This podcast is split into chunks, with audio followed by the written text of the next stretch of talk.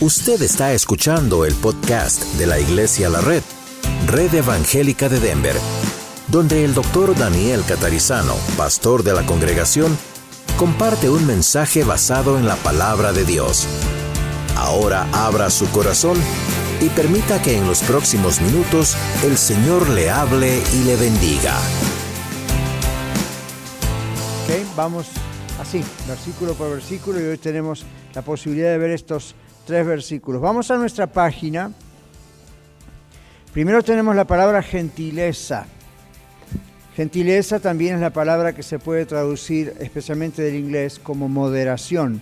Es la traducción de una palabra griega, como siempre miramos ese texto, que tiene los siguientes significados, que significa gentil, ser gentil, no confundirlo con gentil no judío, ¿ok? Esto es gentileza. Muy bien, dice acá, no debe ser ah, los significados. No ser indebidamente riguroso. Estar satisfecho con menos de lo debido. O sea, no reclamar yo merezco esto o lo otro. Es un dulce ejercicio de la razón, perdón, y es paciencia. Todo esto está incluido en esta palabra gentileza. Nosotros en español muchas veces usamos gentileza como amabilidad, ¿no es cierto? Vamos a ser gentiles. Está bien, pero es mucho más profundo el término bíblico aquí, ¿ok? Especialmente esta idea de, en el contexto de todos Filipenses, estar satisfecho con menos de lo debido y paciencia son dos términos que están muy relacionados con Filipenses. Porque, por ejemplo, cuando el Señor nos dice aquí en Filipenses que a través de Pablo que debemos tener una forma de ser imitando a Jesús. ¿Recuerdan? Y la Biblia dice, Jesús no estimó el ser igual a Dios como cosa que aferrarse, sino que se despojó a sí mismo haciéndose siervo y dijimos siervo de nosotros. Si es un ser humano, ya eso es bastante humillación. Yo pienso, ¿verdad?, estar en su trono de gloria, venir acá y no perder su deidad, pero sí todos los privilegios y exponerse a la tentación sin caer, pero exponerse y luchar y sufrir. Fue una vida dura, especialmente los tres años de su ministerio. Y entonces Pablo, recuerdan que usa ese ejemplo y todavía en escala menor usa el ejemplo de Timoteo, de Pafrodito, de este compañero fiel, que nos queda la pregunta si era mismo Timoteo o quién era, pero son todos ejemplos de personas que aprendieron a ser humildes delante del Señor, aprendieron a morir a sí mismos. Entonces, como decíamos el otro día, los muertos no reaccionan, ¿recuerdan? Entonces, eso ayuda el trato unos con los otros. Eso ayuda al trato unos con los otros. Entonces, cuando se habla de gentileza, tenemos que pensarla en ese contexto, de lo que viene diciendo toda la carta.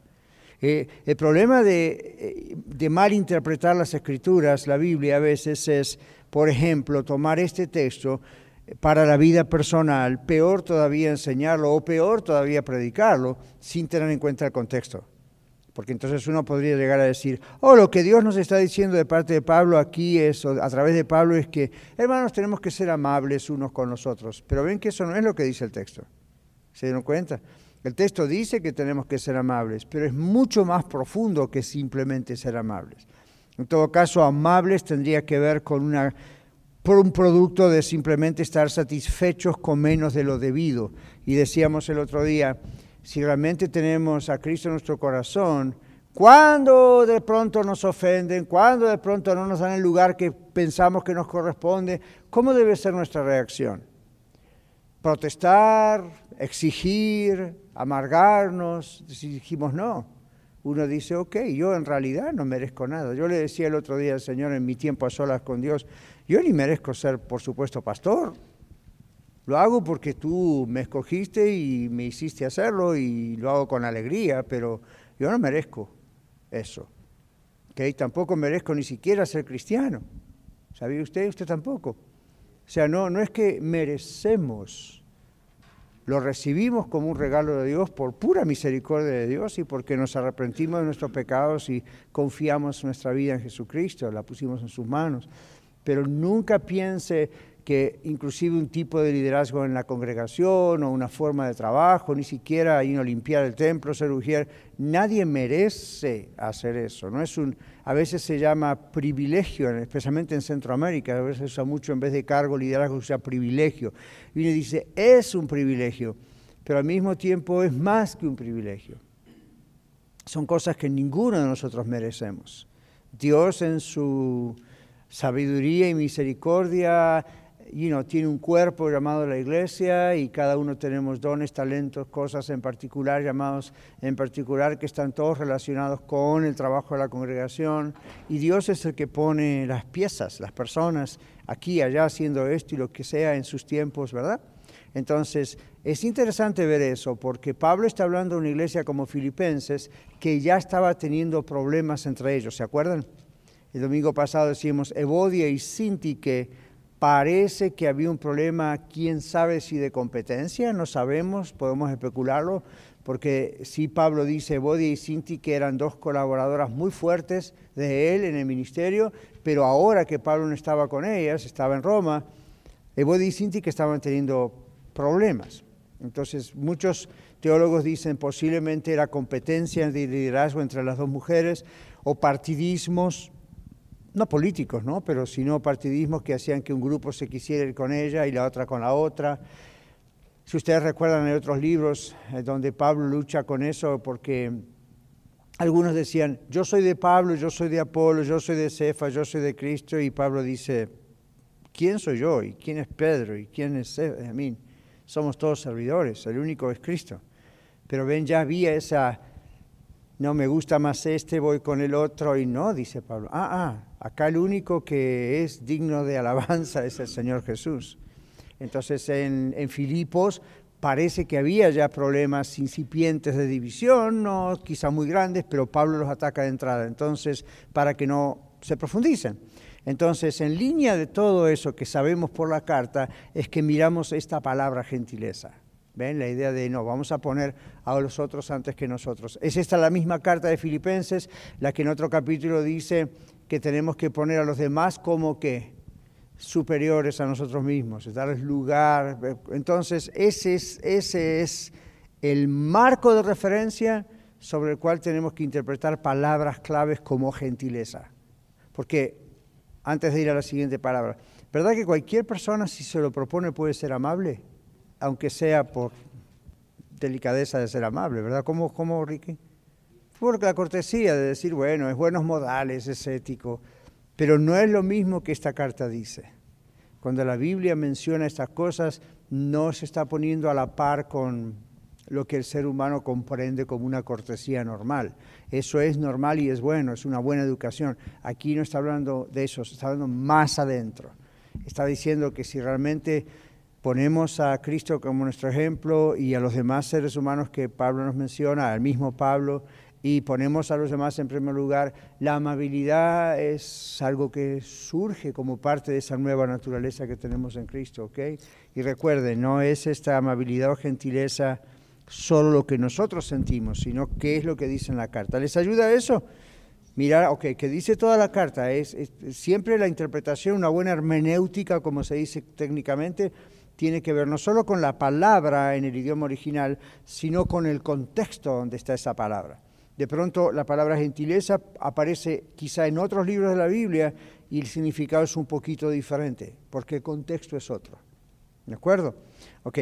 Luego tenemos la palabra conocida, que esta gentileza de la que venimos hablando sea conocida de todos los hombres y luego dice el Señor está cerca. Entonces, conocida se refiere al conocimiento ganado por la experiencia.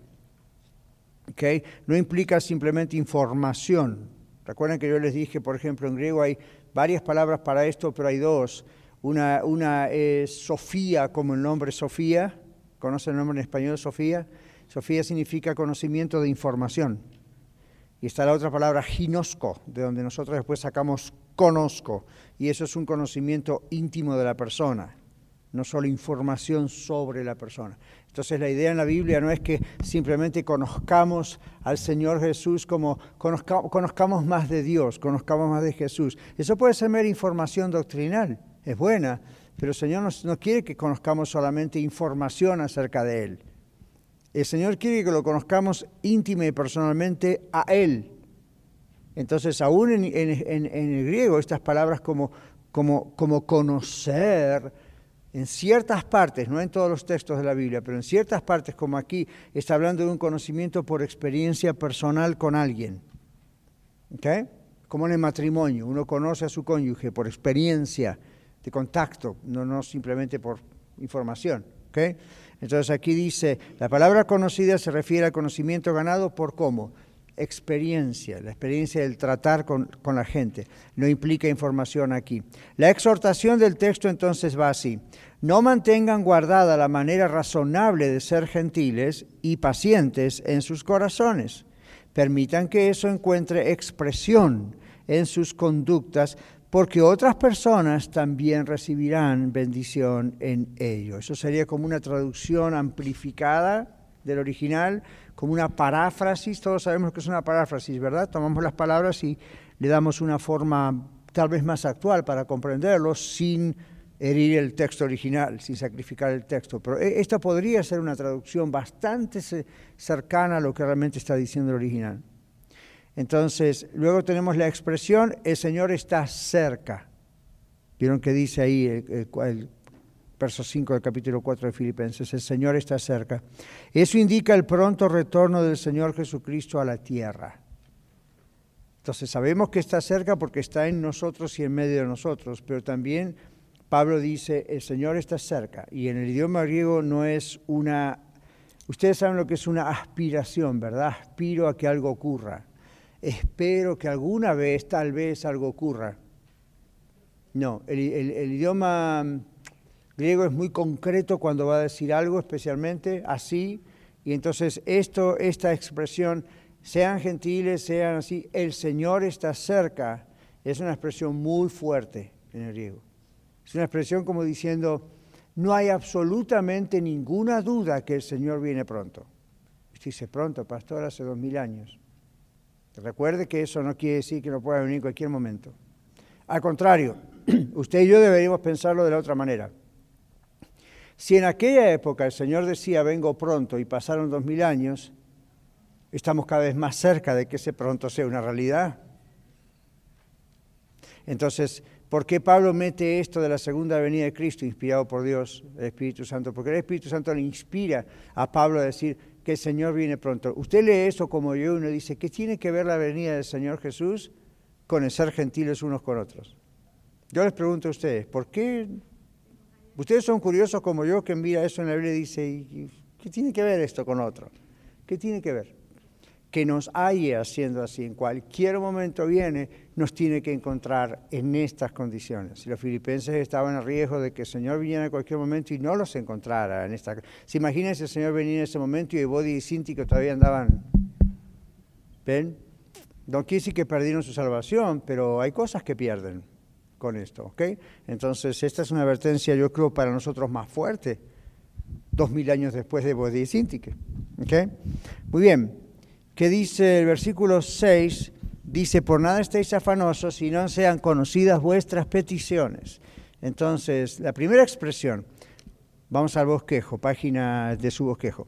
Por nada estéis afanosos. Afanarse es una palabra muy vieja en español. Hoy en día nosotros usamos más, no estemos excesivamente preocupados. O usamos la palabra ansiosos. Pero esta es una palabra antigua y es, es, interesante. Ahora, ¿qué significa? Significa estén llenos de cuidado, pero este tipo de expresión, como pongo aquí, ha cambiado su significado en los últimos 300 años. En los últimos 300 años esta expresión, afanarse, ha cambiado. Entonces observemos. En los manuscritos más antiguos aparece la frase que acabamos de leer en, en Filipenses, como algo así. Estoy escribiéndoles con rapidez para prevenir que estén ansiosos, porque voy a, ver que no estén preocupados. El sinónimo, ¿ven? Aparecen los dos sinónimos. Esto es un escrito muy viejo, traducido al español. La construcción del idioma griego indica que aquí tenemos una prohibición que prohíbe. Eso es redundante, pero esa es la idea. Es una prohibición que prohíbe, como cuando usted dice a los hijos, te prohíbo esto que te prohíbo. Te prohíbo hacer esto y aquello. Y son dos prohibiciones en una, prohibiciones en una. El texto tiene tanta fuerza en el original que esa es la idea. ¿okay? Es como cuando en inglés usamos un doble negativo, ¿verdad? O en español a veces tenemos dobles negativos, donde en una frase sola decimos dos veces algo para recalcar algo que no debe ocurrir. Y a veces usamos los afirmativos, dos veces algo que tiene que ocurrir, le llamamos eso ser enfático.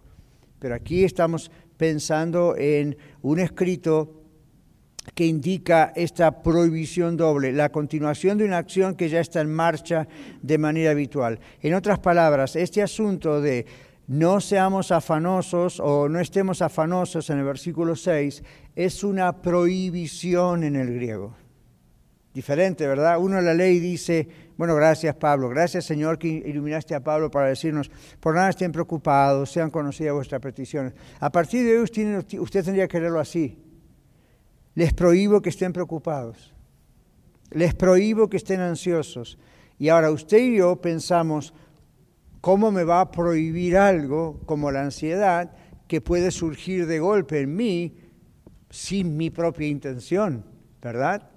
¿Sabe lo que pasa? Ustedes y yo manejamos emociones como la ansiedad y la preocupación simplemente como desórdenes emocionales. Yo, por ejemplo, en mi profesión, ok, eso es un desorden emocional, tiene un código, va, va, va, Pero en la Biblia no trata con cuestiones meramente psicológicas.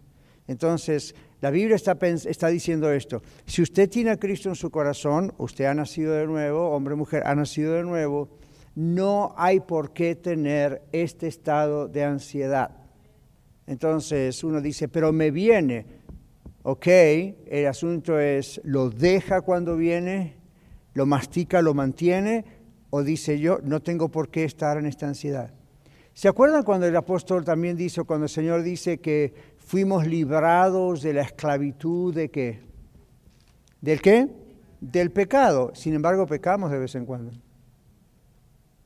¿Qué quiere decir que cuando Cristo murió en la cruz nos libró de la esclavitud del pecado? Y sin embargo a veces pecamos aún siendo cristianos. La Biblia dice, el pecado no tendrá dominio sobre ustedes, el pecado no se enseñoreará de ustedes. Es decir, antes de conocer a Cristo Jesús y recibirle en nuestro corazón, el pecado tenía dominio sobre nosotros. Entonces uno pecaba y aunque no quisiera pecar, pecaba y decían, no puedo vencerlo. Y uno dice, ya, tiene razón, no lo puede vencer. Es esclavo del pecado. El pecado tiene un dominio, una fuerza, una energía tan fuerte que la persona que no tiene a Cristo no puede realmente dominarlo.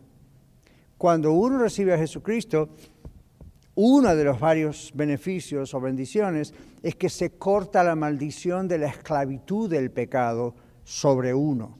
Entonces uno ya no tiene más usted y yo ya no somos más esclavos bajo el dominio del pecado o de Satanás. Ahora tenemos a Cristo. Entonces viene el Espíritu Santo dentro nuestro y cuando pecamos el Espíritu Santo nos convence y nos da poder para vencer, cosa que antes no teníamos. ¿Ven la diferencia? Alguien me decía el domingo, bueno, yo tengo problemas, por ejemplo, en mi matrimonio y entonces quizá terapias con usted y todo eso me van a poder ayudar. yo dije, le van a poder ayudar, pero son solamente herramientas. Si su corazón no cambia, las herramientas no sirven. Ayudan. Pero me viene este ejemplo en este momento que no le dije a esta persona. Es como darle comida a una persona que no tiene dientes. Y usted le da un buen bistec, fajitas, imagínense y el pobre no tiene dientes. Entonces le está dando algo muy interesante, muy bueno, saludable para su organismo, pero la persona no, no, no puede hacer eso. Entonces yo le decía, lo que, lo, que, lo que va a ocurrir aquí es que si yo le doy terapia y esas cosas, le voy a estar dando herramientas que usted quizá va a poder manejar por un tiempo con su esposo o esposa y al tiempo se va a frustrar más porque dice, entonces tengo que seguir toda la vida en terapia. ¿Ustedes sabían que hay personas que siguen toda la vida en terapia?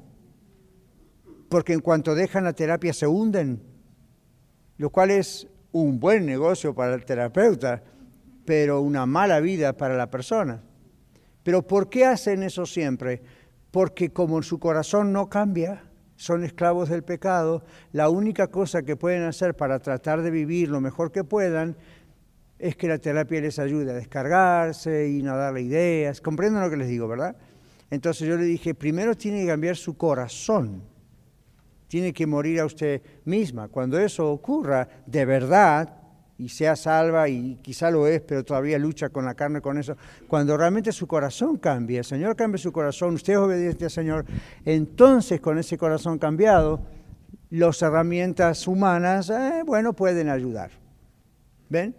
En cambio, como les mencioné el domingo, tenemos a veces la tendencia de pensar, oh, si el pastor me tuviera you know, es consejero, si pudiera darme terapia a mí también, o si, you know, ¿por qué no hace más eventos? ¿Por qué no hace a lo mejor más reuniones para padres, más reuniones para madres, más reuniones para ambos, más reuniones para matrimonios? ¿Por qué son tan espaciadas?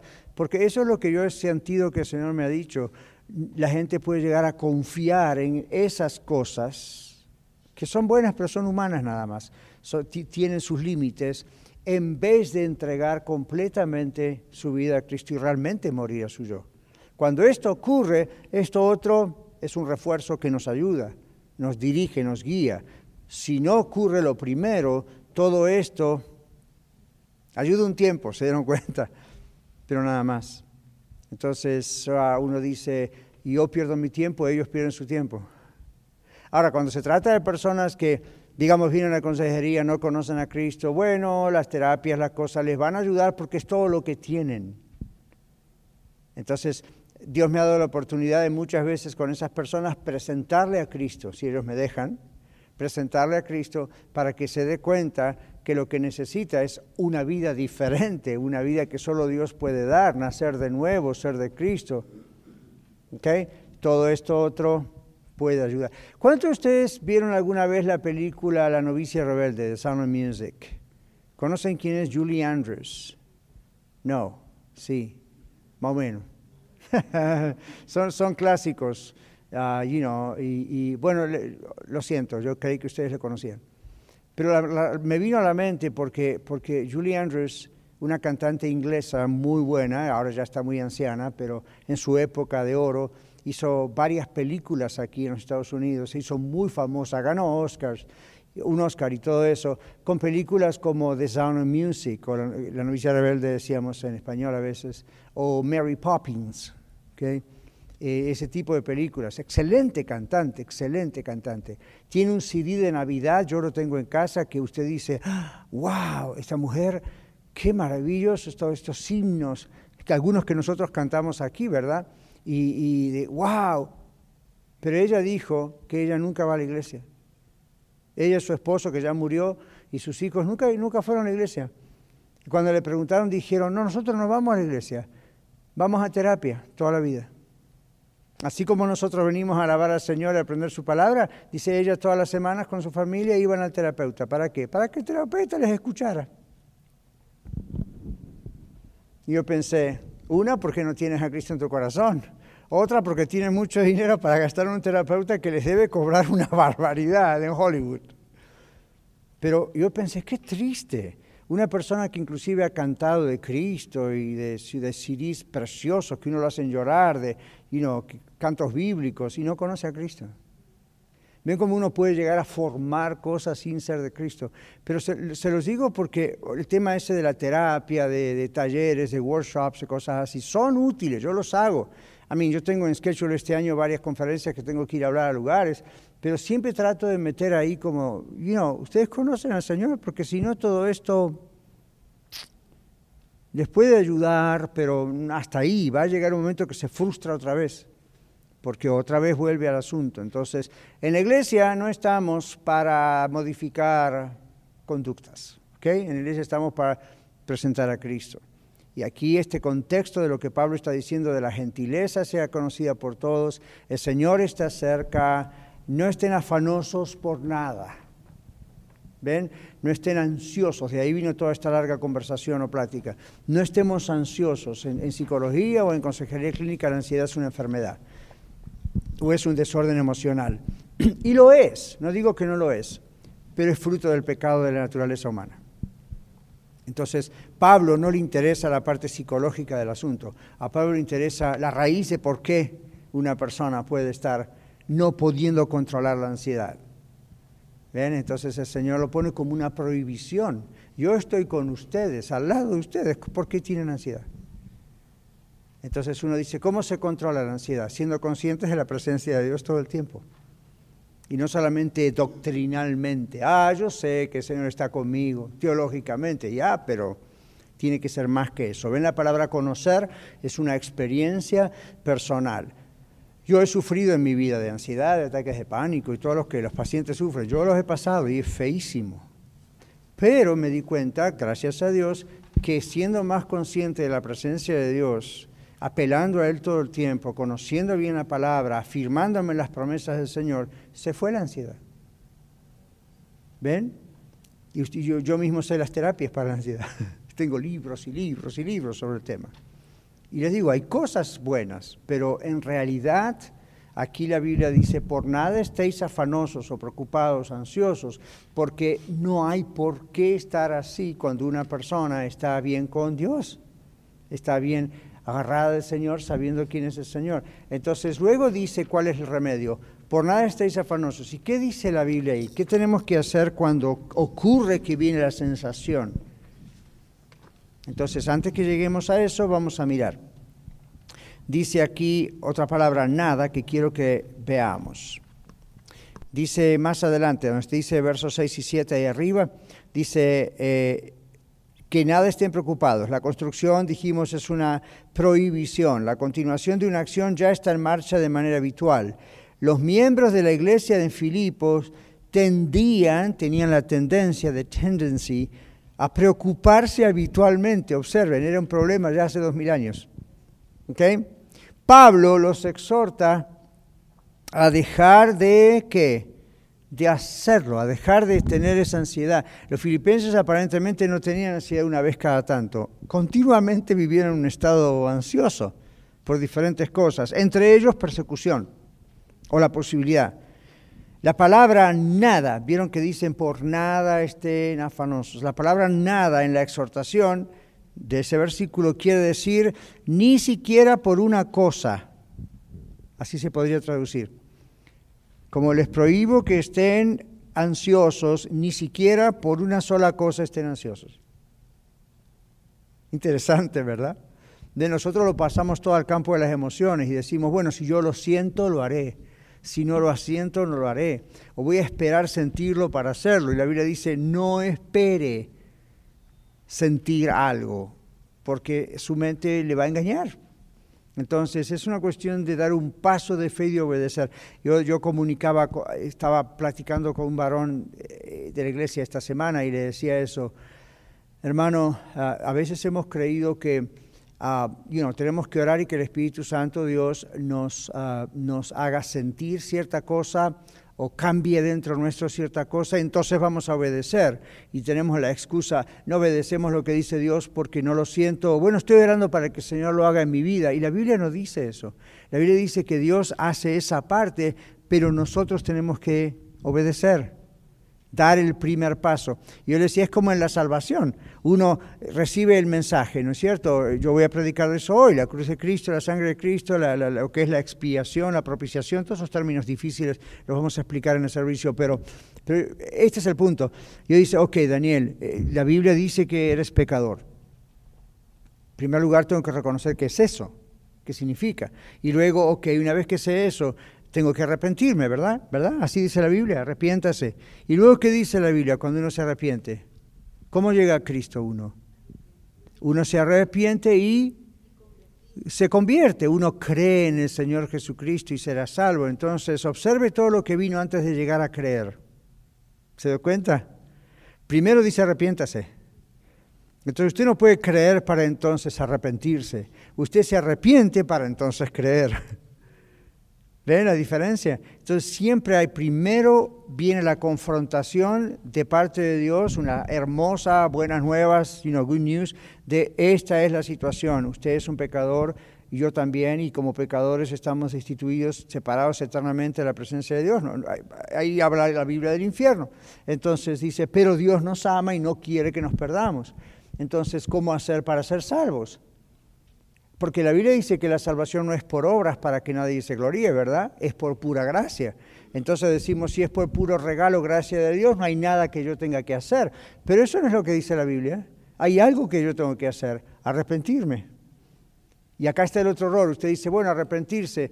Y no, yo, yo reconozco que está mal lo que hago. Eso no es arrepentirse. Eso es reconocer que está mal lo que hago. Arrepentirse significa dejar de hacer lo que hago. Y usted dice, pero no tengo fuerzas, por eso me tengo que convertir. Tiene suficiente fuerza porque si Dios le está diciendo que arrepentirse significa decidir dejar el pecado, no es solamente I'm sorry, Lord, I know I'm so bad. Soy tan mala persona. Ok, ¿y qué vamos a hacer al respecto? Dice Dios. Entonces, bueno, pero es que no puedo cambiar. Justamente, bingo, diríamos en inglés, justamente para poder cambiar diría Dios, dice Dios, tienes que entregarme tu vida. Entonces Dios no está diciendo voy a ser un santo antes de venir a Cristo, porque es Cristo el que me santifica, es el Espíritu Santo. Pero ve, comprenden la idea, hay un paso que yo tengo que dar, es lo que llamamos el paso de fe. Aceptamos a Jesucristo por fe. Después de reconocer que somos pecadores, aceptamos que Jesús murió para pagar por nuestros pecados y por fe le damos nuestra vida. ¿Ven que hay una acción de parte nuestra? No es pasividad de, ok, whatever, lo que Dios quiera hacer. No, yo tengo que hacer algo. En este caso ocurre lo mismo cuando ya somos de Cristo. Por nada estéis afanosos, dice Filipenses. No estén extremadamente preocupados por nada. Yo estoy con ustedes todos los días hasta el fin del mundo. Pero hay algo que hacer para no estar afanosos. Y es lo que les decía antes. Reconocer que el Señor está siempre con nosotros, afirmarnos de las promesas de Dios, estar constantemente en oración, y reunidos con la iglesia. ¿Por qué dice el libro de Hebreos, no dejen de congregarse como algunos tienen por costumbre y algunos se olvidan el resto del versículo? El resto del versículo dice, ¿por qué? ¿Quién se acuerda por qué? Si no hacer qué cosa, dice, en vez de dejar de congregarse, en vez de dejar de estar con la iglesia, ir a la iglesia, dice, no se dejen de congregar como algunos tienen por costumbre, sino exhórtense unos a otros. Exhortarse no es reprenderse y tirarse piedras, es hacer lo que estoy haciendo yo en este momento. Recuerde lo que dice la Biblia, recordemos las promesas, cantemos acerca de Él, de sus promesas, la alabanza. ¿Ve por qué cuando uno viene a la iglesia se siente bien? Porque el Espíritu Santo va trabajando, nos va recordando, nos va exhortando, a veces nos va disciplinando, pero nos va ayudando, ¿ven? Entonces Dios ha creado la iglesia porque Dios sabe que solos no la hacemos. No lo hacemos. ¿okay? Entonces, ah, todo esto tiene que ver con esta idea. No estén afanosos, no hay por qué. Y en cuanto aparece la sensación de ansiedad, etcétera, ese es el momento de actuar directamente con el Señor y recordar sus promesas y alabar al Señor y estar en, entonces uno sale de esa concha de sí mismo, ¿verdad? De self self-absorption, decimos en inglés, de estar absorto en uno mismo, preocupado por uno mismo, sale uno de eso y se enfoca en Dios. Ahora, eso no es, como dice la psicología popular, bueno, cambio mi mente y me pongo positivo. Lo positivo se acaba al rato. Esa no es la idea. La idea es, me planto en quien realmente me salvó y me rescató dio su vida por mí. No, no hay derecho a que yo esté ansioso cuando Él está ahí. Ahora observen que usted puede decir, pastor, si yo viera a Jesús no estaría ansioso. ¿Los discípulos no vieron a Jesús?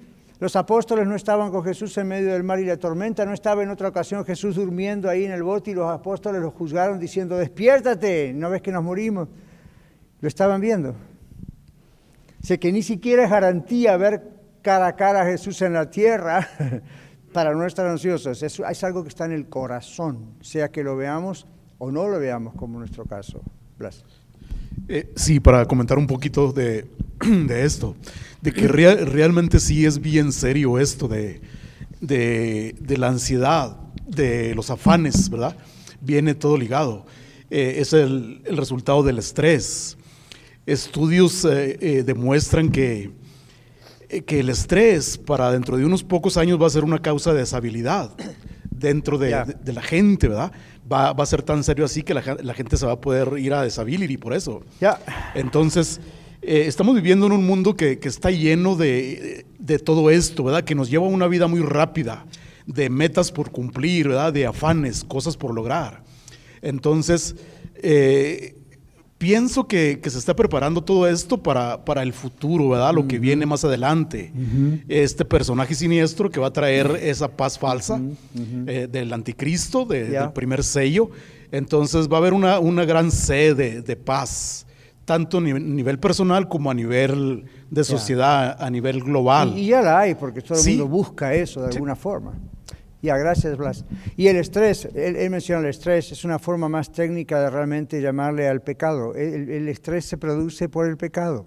Que yo lo he estudiado también clínicamente y veo, les podría explicar qué pasa en las neuronas en el momento del estrés. Pero esa no es la pregunta, la pregunta es ¿y por qué pasa eso en las neuronas? Que producen estrés. ¿Y por qué ve? Entonces sí es estrés y, la gente está cada vez más complicada y más estresada, cuando supuestamente con todos los logros de la psicología, la psiquiatría, psiquiatría la neurología, la ciencia, hoy tenemos que estar más en paz que hace años, ¿verdad? Y no es así, hoy está la sociedad más depresiva y convulsionada que antes. ¿Ven? Entonces no es de afuera para adentro el arreglo, es de adentro para afuera, Juan. Eh, una pregunta, pastor, ¿es ansiedad y estrés es lo mismo? No, estrés es algo que causa ansiedad. O la ansiedad es un producto del estrés mal manejado. Ahora, estrés no es cansancio físico.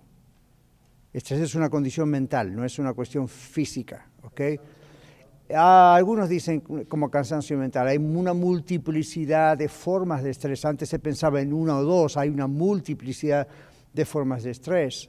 Pero a veces también es un término muy popularizado y la gente dice, ah, debo tener estrés y después uno hace un análisis y no tiene estrés. Hay cosas que son muy parecidas. E, e, el asunto aquí es que, como cristianos, ¿verdad? Podríamos decir, yo voy a poner mi ejemplo para no meterlos a ustedes en problemas. Pastor, ¿usted nunca se estresa? Sí. El punto no es si me estreso, el punto es cómo manejo el estrés. Ese es el punto. Todo el mundo se estresa. ¿Usted sabía que hasta los bebés se estresan? Un bebé puede estar estresado y usted dice, ¿what?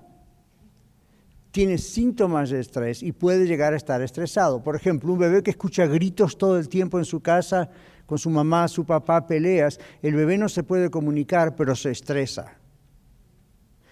El punto es que el bebé no puede hacer nada con el estrés. Nosotros sí. Entonces, como cristiano, usted me dice, pastor, usted se estresa. Eh, sí, a veces que sí, porque estoy muy cansado o porque he hablado con mucha gente, estoy escuchando mucha gente con todo tipo de problemas, tengo que estar con mi atención ahí todo el tiempo y ya llega un momento que uno dice, wow, me va a explotar la cabeza. Pero ahí está lo que yo he comprobado, a diferencia de otros profesionales que no conocen a Cristo, el poder del Espíritu de Dios en la vida de uno. Porque aunque yo sienta el cansancio físico y tenga que hacer algo al respecto, y a veces tenga que decir que no a algunas invitaciones de conferencias, o tenga que decir que no porque tengo que ser consciente de mis límites, no soy Superman, y de mi tiempo. Entonces, aunque esa es la parte humana que debo hacer, yo me doy cuenta que Dios protege mi mente, protege mi estrés. Pero eso es porque tengo una iglesia que ora por mí todo el tiempo.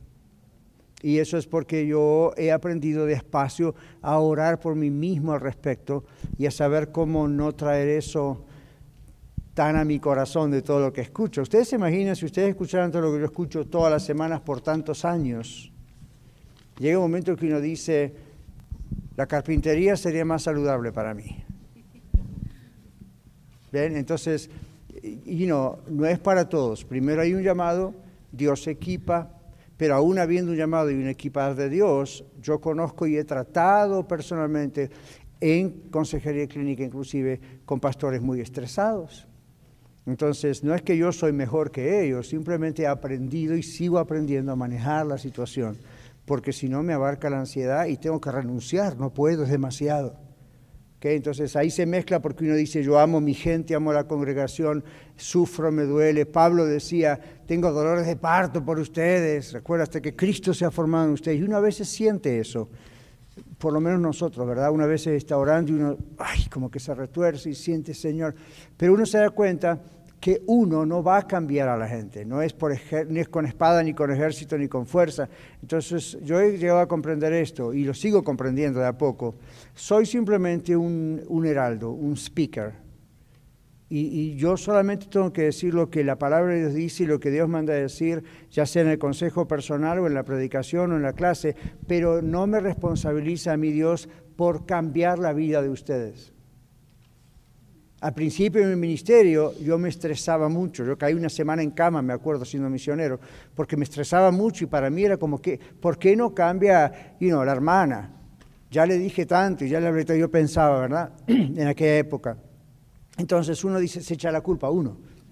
Yo seré mal pastor, no predicaré bien, no estaré orando lo suficiente. Todo eso puede ser posible, pero finalmente es el Espíritu Santo el único que puede cambiarla, no el pastor ni yo a mí mismo me puedo cambiar así. Entonces uno, ah, ok. Entonces uno se ubica, entonces el estrés quiere entrar y se frena porque más de ahí no puede pasar. Entonces yo tengo muchas actividades en varios lugares, constantemente, prácticamente tengo tres trabajos, Tuve que ser consciente de regular la cuestión de horarios, pero no puedo decirles delante del Señor, estoy tan cansado, necesito un año sabático, no puedo más. Yo, yo me siento bien. Y yo digo, Señor, ¿soy un inconsciente o realmente tú estás conmigo? realmente el Señor está conmigo. Pero hay que buscar mucho support en oración, mucho sostén. Por eso, hasta en la radio, ustedes que escuchan la radio, oren por mí, oren por mí, oren por mí. Habrá oyentes que pensarán, eh, bueno, es una manera de decir o cerrar un segmento. No, oren por mí, porque realmente es fuerte, ¿verdad? Entonces, e, ese es el antídoto, digamos, que ustedes también pueden usar, la oración el mamar, comer la palabra de Dios, es el mejor antídoto contra la depresión, contra el estrés, contra la ansiedad. Y esto es lo que a los filipenses les faltaba. Se estaban preocupando mucho por lo que estaba pasando alrededor de ellos, la posibilidad de la persecución. ¿Se acuerdan cómo se preocupaban por Pablo? Ay, ¿ahora qué va a pasar con el Evangelio? Y Pablo, ¿qué les dice en el primer capítulo? Oh, no se preocupen, el Evangelio está corriendo más ahora que antes. y yo estoy en Roma, en la cárcel, encerrado. Ven, la, perspectiva era diferente. Pablo no se estresaba porque estaba en la prisión. Pablo estaba tranquilo, angustiado por lo que estaba pasando tal vez, pero estaba tranquilo. La iglesia era la que estaba ansiosa. ¿Ven? Si Evodia y Sintique, ¿por qué se andaban peleando? Eso es una muestra de que o había competencia entre las dos, o había partidismo, como, no sabemos qué pasaba, pero esas son formas de ansiedad. Cuando uno está ansioso también tiende a reaccionar mal. Las actitudes de uno cambian, ¿se dieron cuenta? O uno escapa a responsabilidades. No quiero ir allá acá porque yo sé que esto me va a producir más ansiedad, entonces dice, mejor no voy. ¿Ven? Entonces, Pablo dice, no estén ansiosos, el Señor viene pronto y los tiene que encontrar en buenas condiciones. No estén para nada preocupados por nada, y lo pone como prohibición. Les prohíbo, en otras palabras, que estén ansiosos por absolutamente nada, nada, nada. Dice, si no sean conocidas vuestras peticiones. Y ahora le dejo, creo que era Ricky, quería hacer un comentario, o Sandra. Sí, no, sí. Es lo mismo, son una sola carne, ¿verdad? no, yo pienso que quizás como creyentes quizás muchas veces somos muy autosuficientes, quizás, mm, y, y pues creo que a lo mejor pienso que lo que Dios quiere es que dependamos de Él. Ya, ya, y gracias. Y recuerden que está el texto aquel que dice, y el que piensa estar firme, mire que no caiga. Cuando yo escucho personas decir, como una vez un pastor que escuché que dijo, yo siento que Dios ha puesto como una burbuja, un bubble de protección alrededor mío y nada me va a pasar. Yo me acuerdo estar sentado como usted escuchando y dentro de mí dije, ay Señor, no, protégelo. El que piensa estar firme, mire que no caiga. El problema de los que hacen guerra espiritual, lo pongo entre comillas porque hay una parte genuina de eso, pero algunos y no gritos y hecho fuera este demonio, el otro, en realidad a veces piensan que son muy fuertes y el diablo se hace una fiesta con ellos. Entonces, aún dice la Biblia que hay que enfrentar las cuestiones demoníacas con mucho cuidado. En la carta de Judas habla de eso. ¿Se acuerdan? Cuando el ángel, el ángel estaba luchando contra Satanás por el cuerpo de Moisés y no se atrevió a proferir juicio de maldición contra el diablo, sino que le dijo, el Señor te reprenda. Ahora, ¿quién de ustedes es más poderoso que un ángel? Nadie. Sin embargo, ese ángel, que encima es un ángel de un rango alto, no se atrevió. Entonces, usted dice, pero hay que tener respeto al diablo. La Biblia dice que hay que tener cuidado como nosotros tratamos con huestes espirituales de maldad inclusive. ¿Okay? Porque eso puede crear una falsa idea de superpoder, porque en el nombre de Jesús vamos a echar fuera demonios, sí, pero no de la manera que a veces lo vemos, ¿ok? Eso aún requiere, ok, me estoy metiendo aún con el Señor en el nombre de Jesús en un terreno que no es un terreno humano y tengo que tener cuidado cómo confronto esta situación. En cambio, si voy ahí a lo guapo, ¿se acuerdan lo que pasó una vez? ¿Se acuerdan lo que pasó en una ocasión? ¿Qué pasó? Uno fueron a echar demonios, Juan, ¿y qué pasó? los agarró y los, los desnudó. Los desnudó, los ridiculizó, se les estiró encima. ¿Se acuerdan cuando dijo, a Jesús conozco, sé quién es Pablo, ustedes quiénes son? Oh my God. ¡Boom! Entonces, ¿por qué? Porque van con esa, ah, ok, en el nombre de Jesús. Cuidado.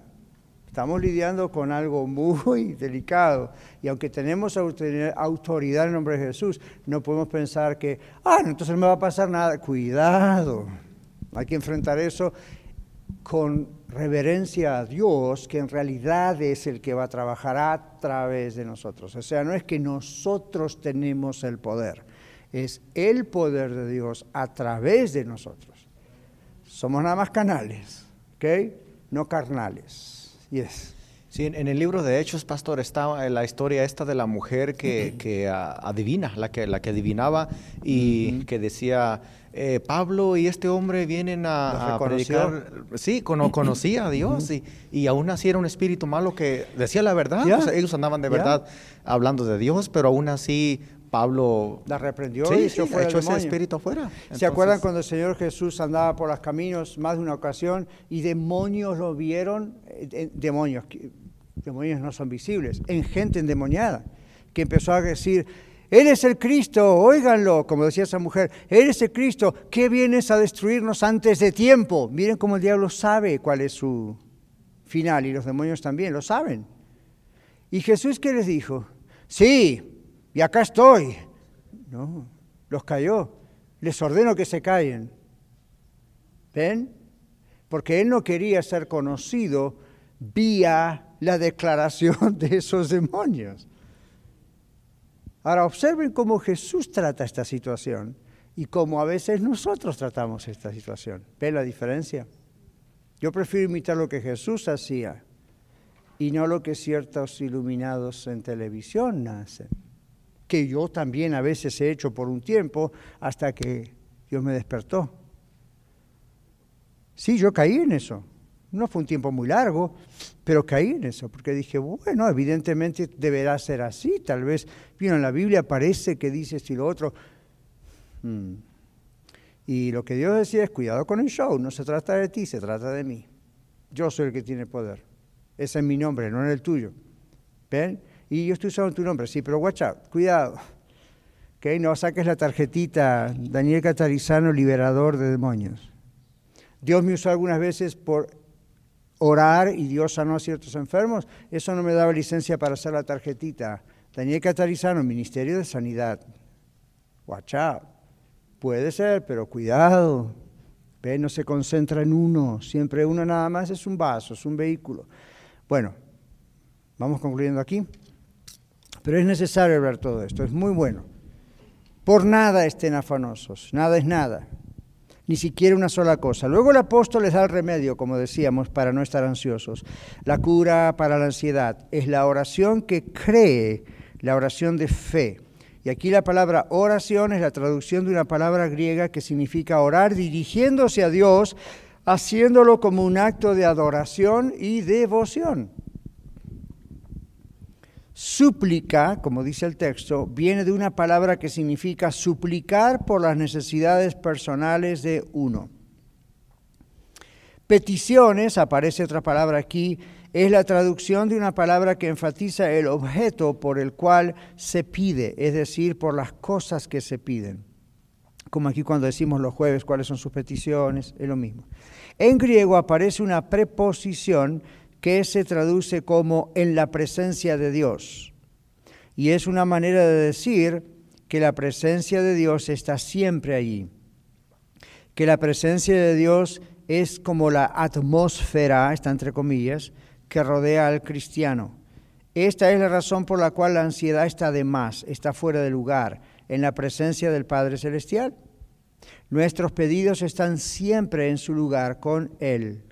La palabra guardará, como dice acá, observan en el versículo 7, cuando, cuando estamos así orando, hacemos esta parte y la presencia de Dios, etcétera, que dijimos, el verso 7 dice, ¿y cuál es el resultado de esto? Opuesto a la paz. Y la paz, y opuesto al, al, estrés, opuesto al, a la ansiedad. ¿Qué dice el verso 7? Y la paz de Dios, que sobrepasa todo entendimiento, atención a esta palabra que viene, súper importante, a mí me cambió la vida en este aspecto. Y la paz de Dios que sobrepasa todo entendimiento, guardará, guardará vuestros corazones. Observen en su página, la palabra guardará, ¿la ven que están negritas ahí? Es un término militar en griego. Y lo que literalmente significa es Dios montará guardia. El significado es que la paz de Dios, así como un centinela, un vigía, monta una guardia y patrulla la puerta del corazón. Eso es lo que indica el griego, en, la parte gráfica para explicar el, el concepto. Patrulla la puerta del corazón, manteniendo a la ansiedad y a la preocupación fuera de esa puerta. Wow, cuando yo vi esto, wait a minute, este es un término militar, años atrás yo miraba eso y digo, wow. Entonces, esto es lo que significa. Es como si Dios mandara toda una patrulla militar de ángeles alrededor de mi mente. Estoy diciendo una idea imaginaria, pero es la idea. El Señor está allí guardando. Hmm, esto es interesante, porque entonces la paz no es un sentimiento, una emoción, es algo que Dios pone como respuesta a nuestra obediencia de no estar ansiosos. Esto me viene a la mente el texto del Señor Jesús cuando dijo, la paz os dejo, mi paz les doy, yo no les doy esa paz como el mundo la da. No se turbe vuestro corazón ni tenga miedo. Es decir, cuando Jesús dijo, no les doy la paz como el mundo la da, Jesús está reconociendo que el mundo da cierto nivel de paz, ¿sí o no? Ya, es lo que dice esa gramática. Pero ¿qué significa esa paz que da el mundo? Es una paz muy entre comillas. Las terapias, ¿cómo sé? Pasajera, la terapia, la gente hoy dice, hagamos yoga, ¿verdad? No se metan en eso, por favor, es diabólico. Pero hay gente que dice, hagamos yoga. Entonces, claro, ponen los deditos así allá y, y sienten una sensación de calma. Eso no significa que eso es paz. Yo les dije varias veces porque Buda y otros crearon esa idea del yoga, ¿verdad? ¿Recuerdan por qué? Tenía ataques de pánico, con, tenía, ¿cuántos escucharon el programa del martes? Tenía, eh, del jueves, tenía tanatofobia, técnicamente hablando, tenía terror, pánico a la muerte. Entonces, ¿qué hizo? En su religión, que creó, creó este sistema llamado yoga, hay mucho más adentro, pero no es nuestro tema, y la idea es poner la mente en vacío, vaciar la mente, completamente de esos temores y sentir un estado de paz donde hasta los músculos se relajan. Y es cierto. El problema es que cuando los músculos se relajan, la mente está en cero, la mente está en vacío, es una invitación para que alguien entre. El Señor Jesucristo lo dijo en otras palabras, cuando un espíritu inmundo sale de una casa, de un cuerpo, un corazón, la casa queda limpia, barrida, adornada, luego ese espíritu va, a tomar otros siete espíritus peores que él, vuelve en ese lugar y el postrer estado es peor que el primer estado de la persona. Entonces, ¿cuál es el problema ahí en el ejemplo de la casa, adornada, limpia, barrida? Está vacía. Le está haciendo un favor al diablo. Entonces, yo no jugaría con esas cuestiones orientalistas, especialmente siendo cristiano, porque tengo la oración. Y en la oración yo no vacío mi mente, yo me vacío de mí. Y el Espíritu Santo me llena. Entonces, ¿para qué quiero? Ni tengo que molestarme en poner los dedos así. Ni así. ¿Ven? Pero esa es la paz, entre comillas, del mundo. Técnicas, terapias, ideas. Y, la gente dice, ve, pero me dio resultado. Hmm. Cuidado, hay drogas que dan resultado también y después traen otros problemas. Ahora, tenemos ya casi que terminar. No, ya tenemos que terminar. Ok, vamos rápido. Isaías 26.3. Ojalá no tiene de que empezamos. ok, dígalo. Tú guardarás en completa paz a aquel cuyo pensamiento en ti persevera, porque en ti ha confiado. Excelente, excelente texto para poner ahí enfrente de la cama. Versículo 8. Versículo 8 dice aquí, por lo demás, hermanos, todo lo que es verdadero, lo honesto, todo lo justo, lo puro, lo amable, lo que es de buen nombre, leímos bien antes esto, si hay virtud alguna, si algo digno de alabanza, en esto pensad. Rapidito leamos la página. Ahora aparece una lista, aparecen una lista de virtudes cristianas a las cuales Pablo exhorta a los santos de Filipos a ponerle mucha atención. La palabra verdadero significa verdad en cuanto al carácter. En este contexto no significa lo opuesto de lo falso. ¿Ven? No es esto es verdadero, esto es falso. En este contexto no está hablando de verdadero o falso. En este contexto está hablando de algo que en su carácter es verdadero, en su sustancia es verdadero. Honesto significa venerable, lo que invita a la reverencia, digno de reverencia.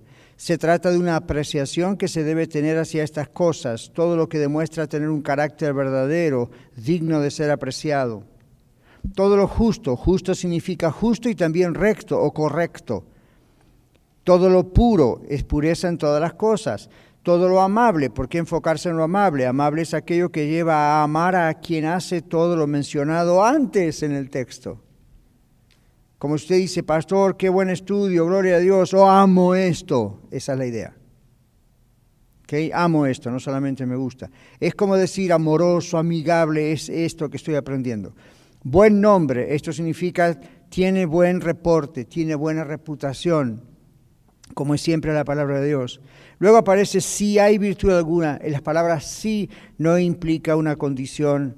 Eh, bueno, tal vez sí, tal vez no. Esto es una condición cumplida, no hay duda, ¿ok?